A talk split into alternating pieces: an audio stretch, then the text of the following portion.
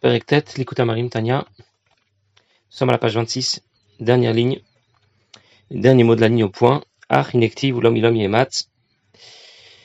Euh, j'ai déjà lu quelques lignes, euh, quelques-unes de ces lignes la dernière fois, mais pour la Shlemut de Ignad, pour que le sujet soit complet, euh, je vais reprendre ces quelques lignes. Nous avons expliqué jusqu'au Perekret de quoi nous étions constitués. Nous avions en nous, nous avons en nous un Nefesh Alokit, un Nous les avons décrits, nous avons expliqué comment ils étaient structurés, construits. Et à partir du Perektet, nous commençons à parler de la façon dont ils s'opposent l'un à l'autre. Alors il était d'abord important de savoir où ils étaient localisés, au niveau de notre corps, parce que ça nous permettait de d'apprécier lorsque lorsque nous avons euh, des idées qui surgissent, eh bien, en fonction de l'endroit d'où elles proviennent, je vais savoir si elles sont motivées plutôt par le Nefesh Elokit ou le Nefesh Abamit, comme nous avons expliqué la dernière fois, ou la fois précédente, je ne sais plus. En tout cas, comme on l'a déjà dit, le Nefesh Elokit prend position au niveau du cerveau, mais aussi au niveau du cœur, alors que le Nefesh Abamit, lui, ne prend position qu'au niveau du cœur, du côté gauche du cœur. Et nous allons à partir d'aujourd'hui, définir quels sont les objectifs? On sait ce qu'est un effet un effet Shabamit, on sait où ils ont pris position. Maintenant, nous devons savoir quels sont les objectifs de notre Nefesh Shalokit, de notre Nefesh Shabamit. Alors, la Zaken commence, je reprends plus rapidement parce qu'on a déjà vu ces quelques lignes, Arinective. Le pasuk nous dit au sujet de Yaakov, de Sav, où le homme, mille hommes, yematz. Une nation sera plus grande que l'autre nation. Comme nous avons dit l'autre fois, il s'agit de Yaakov et Esav, quand un monte l'autre descend, c'est-à-dire que les deux ensemble ne peuvent pas gagner. Kagouf Ktana, en Kohelet, Shlomo Ameler compare le corps à une petite ville. Il y a tout un, il y a un très beau, très belle histoire que raconte Shlomo Ameler dans cette petite ville, euh, au sujet de ses habitants. L'histoire est racontée avec beaucoup de, beaucoup de détails dans, dans, dans Kohelet.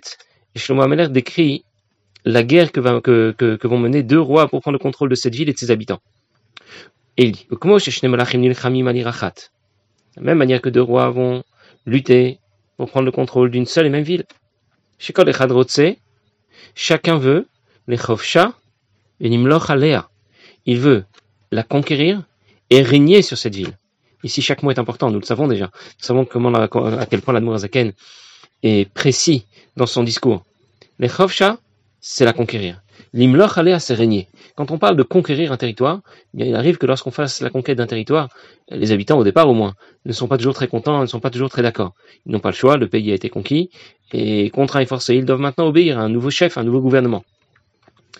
Lorsqu'on parle au contraire de l'imloch aléa, de régner, lorsqu'on parle d'un règne, un roi règne euh, avec, euh, avec la volonté du peuple. Si ce n'est pas avec la volonté du peuple, alors on n'appelle pas un roi, on l'appelle simplement un tyran. Mais lorsqu'il s'agit d'un roi, c'est un roi que le peuple a couronné, que le peuple a désigné. Et donc chacun des deux rois souhaite euh, vaincre, souhaite euh, faire la conquête de cette ville et régner sur cette ville. L'objectif du Nefesh Elokit, je traduis maintenant, c'est d'abord de faire en sorte que le corps, qui est ici comparé à cette petite ville, puisse obéir d'abord, de corps, d'abord contraint et forcé par la force, et ensuite, Beratson, ensuite volontairement. Dainu, c'est-à-dire les Hanig Yoshua Kirtsono, de diriger ses habitants comme il le souhaite, les Shiyusarim, le Mashmato, qui lui obéissent, chaque fois qu'il va prendre une décision.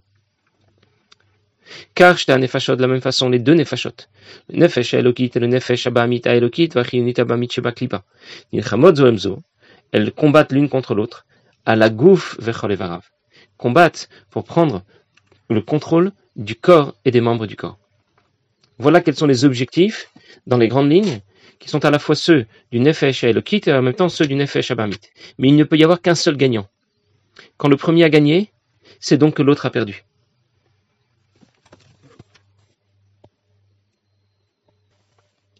On imagine facilement, euh, lorsqu'il y a des élections, pour choisir un dirigeant, puisque c'est l'exemple que nous donne Shlomo Ameler, il ne peut y avoir qu'un seul gagnant. Il ne peut pas gagner à deux, il ne peut pas y avoir, euh, à la rigueur, il peut y avoir une alternance, et c'est en réalité ce qui se passe. Ce qui se passe avec nous, il y a une alternance. Parfois, c'est le Nefesh Elokit qui va effectivement atteindre ses objectifs. Parfois, ce sera le Nefesh Abamit. Comme j'ai dit l'autre fois, l'essentiel, c'est d'avoir le dernier mot et d'être celui qui frappera le dernier. Euh, mais euh, l'objectif de chacun, de chacune des deux Nefashot, du Nefesh Elokit comme du Nefesh Abamit, c'est d'être, c'est d'avoir l'exclusivité du contrôle. Aucune des deux ne veut même accepter, comme on va dire dans quelques lignes, ne veut accepter que qu'un étranger vienne passer par là et donner son avis. Alors, euh, pour cela, il va falloir se battre. C'est une guerre qui sera donc permanente, un peu comme ce qui se passe en Israël. Il y a une guerre qui ne dit pas son nom, mais qui est permanente. Régulièrement, euh, les terroristes du Hamas ou du Hezbollah ou d'autres euh, factions viennent euh, perpétrer des attentats ici, là, à la frontière, à l'intérieur. Et bien de la même manière, le Nefesh Abamit cherche à perpétrer des attentats. Parfois, il s'attaque aux yeux, parfois il s'attaque aux oreilles, parfois à la bouche. Il fait, il essaye de pénétrer à l'intérieur du système. Pour ça que il est naître du, du, du, rabbi, où le rabbi répond à quelqu'un qui était, qui était angoissé parce que il, connaissait, il, connaissait des hauts et des bas. Constamment, il vivait des périodes où les choses allaient plutôt bien dans Avodat Hashem, et puis ensuite il récidivait, et puis il reprenait le dessus, puis ensuite il récidivait. Rabbi lui explique qu'il n'y a pas de quoi, euh, de quoi s'émouvoir là et d'être inquiet ou quoi que ce soit, parce qu'il y a en nous deux néfachotes qui sont en train de se battre l'une contre l'autre. Et notre objectif, c'est de dire non à notre nefesh abamit comme j'ai dit l'autre fois, de lui, fixer des règles et des limites. Et quand on dit non, c'est non, la frontière est là et tu ne passeras pas. Il y a un passage qui dit L'homme n'est pas mieux que l'animal. Motar Adam. Bon, il y a plusieurs explications à ce passage. Hein. Quel est l'avantage de l'homme sur l'animal? C'est ayin. C'est la force du bitoul. Une autre explication qui dit quel est l'avantage de l'homme sur l'animal? C'est la capacité de dire ayin, non. Un animal répond à ses pulsions, à son instinct. Il ne sait pas se refuser quelque chose. Quand est-ce qu'on devient un homme? Motara Adam Minabema. Quand est-ce qu'on peut dire qu'on est devenu un homme et qu'on ne s'est pas comporté comme un animal? Eh bien, c'est précisément quand on est capable de dire non à ce qu'on a envie, de dire non à nos pulsions et à ce qu'on cherche. Parmi les choses de ce monde. Alors voilà d'une manière générale ce que sont les objectifs de notre Nefesh Elokit, de notre Nefesh Abamit.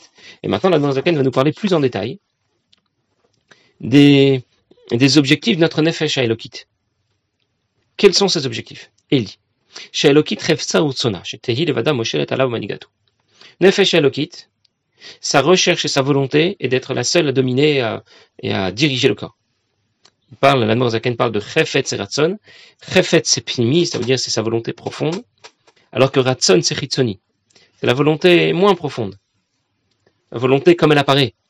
Pourquoi j'insiste sur Refet Ratson Parce que lorsque nous allons parler un peu plus tard, j'anticipe un peu, mais lorsque nous allons parler un peu plus tard des objectifs du Nefesh Abamit, Zaken dira que Retsona dira, nous, dira quelle est sa volonté. Il ne parlera pas de Hefza.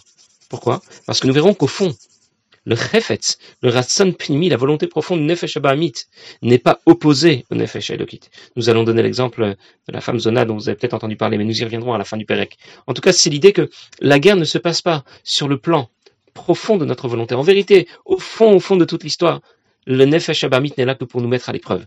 Il ne veut pas vraiment notre mal. Simplement, extérieurement, il donne l'impression de vouloir s'opposer à nous.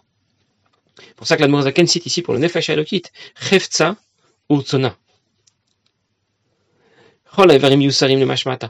Il souhaite que tous les membres du corps lui obéissent. Mieux que ça. Ou Soit complètement effacés comme Merkava, comme un, un char. Nous, on dirait maintenant comme une voiture qui obéit à son conducteur.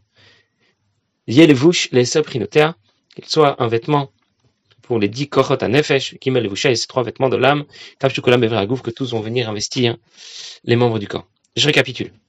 El Zaken a cité ici quatre des objectifs que recherche le nefesh Elokit. D'abord, que l'on puisse obéir, même si on n'est pas tout à fait d'accord que les membres du corps viennent obéir à ce que recherche le Nefesh Elokit, même s'il n'est pas d'accord, sous la contrainte.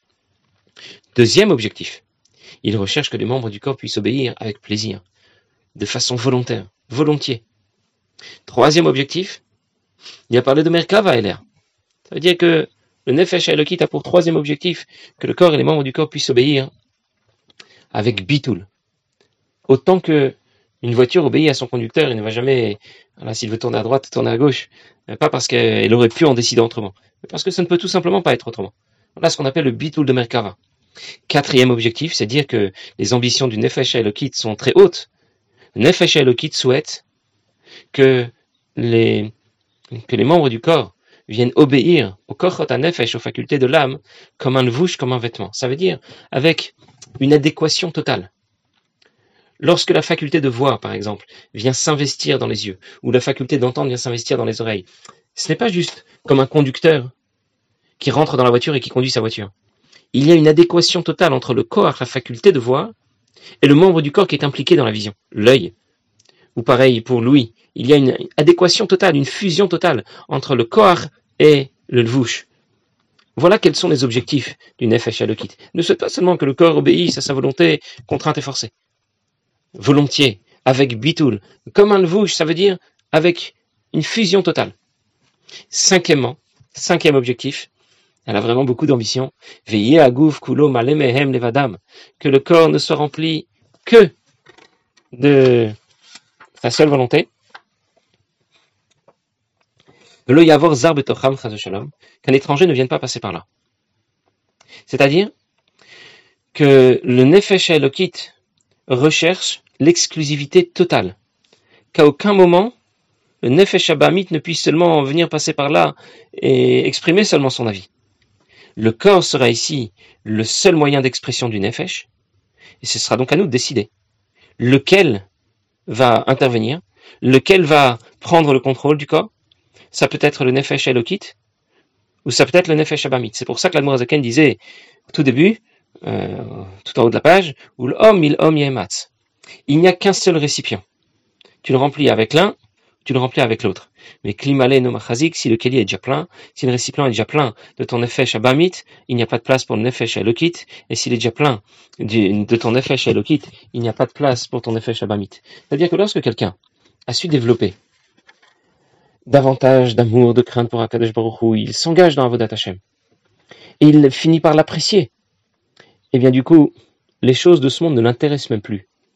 Il n'a pas besoin de se brider, de se retenir, quoi, que ce soit. Il y a un passage qui dit Oave Hashem sinura. Ceux qui aiment Akadosh Baruch détester le mal. Ça veut dire que c'est à toi de décider.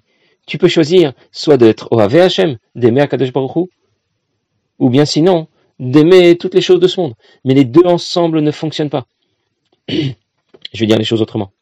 Comment se fait-il que quelqu'un peut avoir des pulsions permises ou interdites, peu importe, on a déjà expliqué que c'était pas, c'était plus le problème. C'est un problème, mais c'est pas, ça ne, ça, ça, ne fait pas de différence en termes de clipote. On a sombré autant avec l'état à vote permis qu'avec l'état à vote interdit dans les charges clipote atmiot. Les conséquences ne sont pas les mêmes. Évidemment, les conséquences ensuite ne sont pas les mêmes. La réparation ne sera pas la même, comme nous avons déjà beaucoup parlé les autres fois. Mais comment se fait-il que quelqu'un aime profiter de la vie? Eh bien, il y a une raison à cela toute simple. C'est que tout simplement, il n'aime pas suffisamment Hachem et la Torah. C'est la preuve qu'il n'aime pas suffisamment Hachem et la Torah. S'il aimait avec une grande flamme Hachem et la Torah, alors il n'aurait pas tellement d'attrait pour les choses de ce monde. Et si ce n'est pas encore le cas, alors qu'est-ce qu'on peut faire? Eh bien, il faut faire en sorte de développer notre amour pour Akadosh Baruch Hu. Que dit le Pasuk? Ve'afta et Hachem lokecha. Tu aimeras Hachem ton Dieu. On peut nous donner l'ordre d'aimer quelque chose. Si quelqu'un n'aime pas les chocolats, on peut lui dire tu dois aimer les chocolats. Il n'aime pas. Qu'est-ce qu'on peut faire? Alors comment la Torah peut nous donner l'ordre d'aimer Akadosh Baruch Hu?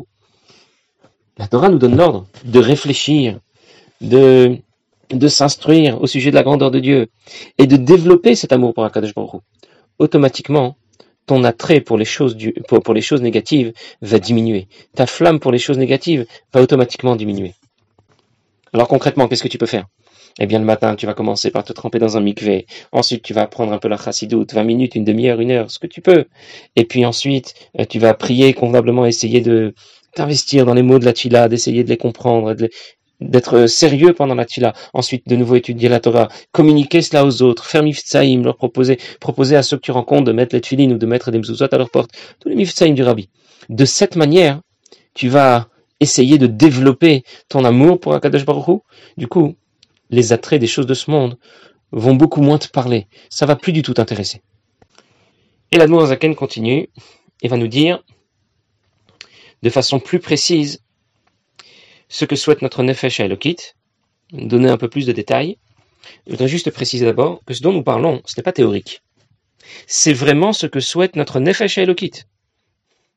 Alors comment ça se fait que ça n'a pas l'air de fonctionner, bah, parce que je n'ai pas laissé mon Nefesh Elokit s'exprimer. Mais il faut savoir que vraiment, à l'intérieur de nous, nous avons ce Nefesh Elokit qui a dans ses objectifs tout ce dont nous avons parlé. Il le souhaite vraiment. Ce n'est pas juste théorique, on pourrait dire oui, d'accord, c'est très bien, ça concerne les tzadikim. Chacun de nous a un Nefesh Elokit qui recherche ses objectifs. Derrière Les trois euh, facultés de l'intellect ne soient engagées que dans la réflexion que l'on va amener au sujet de la grandeur de Dieu. La sagesse, la compréhension, réfléchir combien Dieu est grand, ou le avec pour objectif de faire naître de cette manière. À aider à date, date, nous avons appris qu'il s'agit de la faculté qui nous permet de nous sentir concernés lorsque nous apprenons quelque chose. Eh bien, quels sentiments vont naître alors? Lorsque je comprends que Dieu est infini, qu'il est si grand, Ayira, Bemocho, déjà, je vais comprendre qu'il mérite qu'on le craigne. Première chose, quand on parle de quelque chose d'énorme et de grand, c'est un sentiment de recul que j'ai. Pachad Hashem Belibo, puis ensuite, cela vient investir mon cœur. Et enfin, Avat Hashem. Et puis ensuite, développer de l'amour pour Akadosh Baruch un amour qui va brûler comme une flamme. Euh, de manière générale, on l'a vu au moment de Surata Omer, les midot s'organisent de la manière suivante. Il y a d'abord Chesed, ensuite Gvura, la bonté puis la rigueur, qui correspondent dans la Vodat Hashem à l'amour et la crainte. Alors si l'amour vient avant la crainte dans le schéma des Sphirot, pourquoi l'Admor Zaken nous parle ici d'abord de crainte et ensuite d'amour de Dieu Tout simplement parce que dans la pratique, la première, dans notre première, le, premier mouvement que va déclencher le fait d'approfondir notre réflexion au sujet de la grandeur de Dieu va être un mouvement plutôt de recul. Ça fait peur, d'abord. Et puis ensuite, lorsqu'on prend conscience que malgré tout, bien qu'Hachem soit si grand, infini, etc., il est si proche de nous, alors ça va plutôt nous amener à un sentiment d'amour pour Akadosh Baruch un sentiment de vouloir justement euh, se rapprocher d'Akadosh Baruch. Alors il parle d'un amour qui est Belibo Kerish Pe'esh, un amour qui brûle comme une flamme.